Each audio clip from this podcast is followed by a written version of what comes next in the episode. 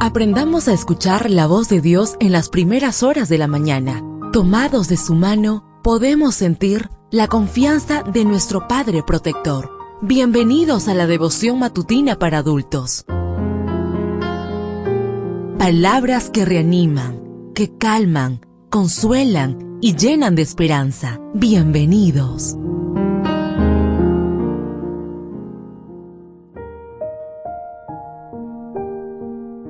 Apreciado amigo, apreciada amiga, qué bendición poder saludarte hoy, 27 de enero, día de preparación para recibir nuestro santo sábado.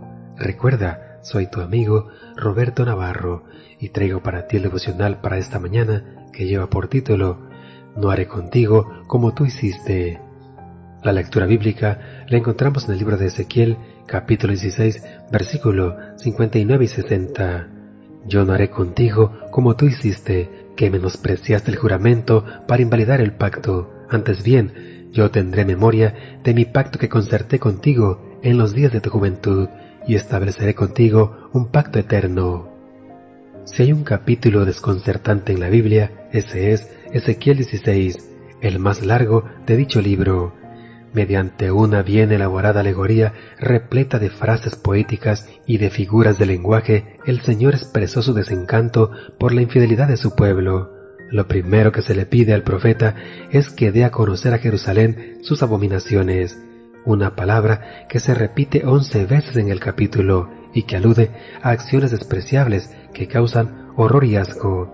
El vocablo hebreo tová se refiere a lo que es repugnante y aborrecible, Luego, a lo largo del texto, Dios irá revelando todo lo que considera abominación, fabricar imágenes y fornicar con ellas, sacrificar sus hijos a dioses paganos, incluso ante la inmensa cantidad de fornicaciones con las naciones y dioses extranjeros, el Señor llamó prostituta a la nación escogida. Sin embargo, a pesar de sacar a relucir todos los pecados de Jerusalén, el Señor concluye el capítulo con estas palabras, yo no haré contigo como tú hiciste, que menospreciaste el juramento para invalidar el pacto.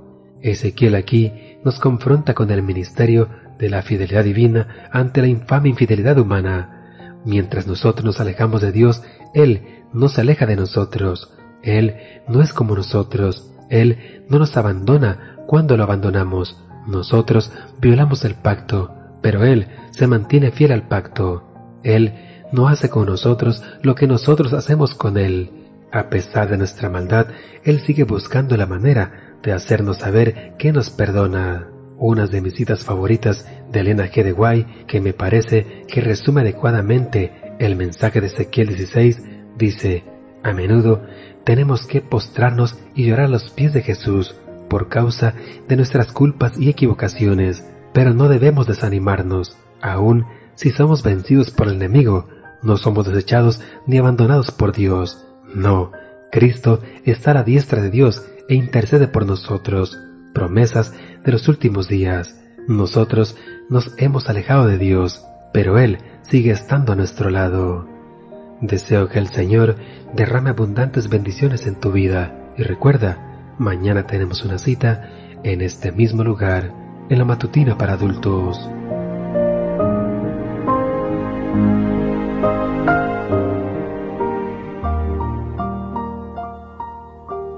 Ahora salimos a realizar nuestras actividades más seguros, sintiendo su voz en nuestro oído. La devoción matutina para adultos es producida y realizada por Canaan Seventh Day Adventist Church and DR Ministries.